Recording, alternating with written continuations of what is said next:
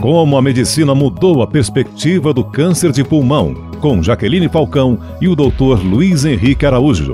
Apoio Angen, líder mundial em biotecnologia para a saúde.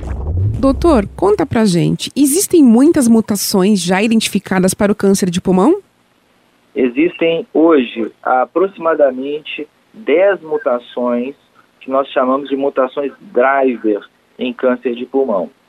Então, essas mutações driver são as que vão determinar que você pode direcionar o tratamento de acordo com o resultado daquele teste específico. Quando a gente fala de mutações driver, são genes que sofrem mutações. Então, é, e, e, essas mutações não são hereditárias, isso é importante ser frisado. São mutações somáticas ou adquiridas, ou seja, esses genes é, apareceram com essas mutações ao longo da vida, elas foram adquiridas após o nascimento. Então, são alterações do câncer e não daquele indivíduo. É, isso é essencial de ser esclarecido porque elas não são passadas de pai para filho, tá? Então, elas são específicas do tumor.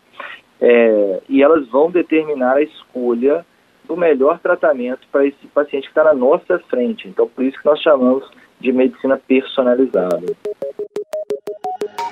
Acompanhe os nossos boletins no Spotify, Deezer e demais plataformas de áudio parcerias da PAN. Para ouvir pela Alexa, fale Boletim Saúde Jovem Pan.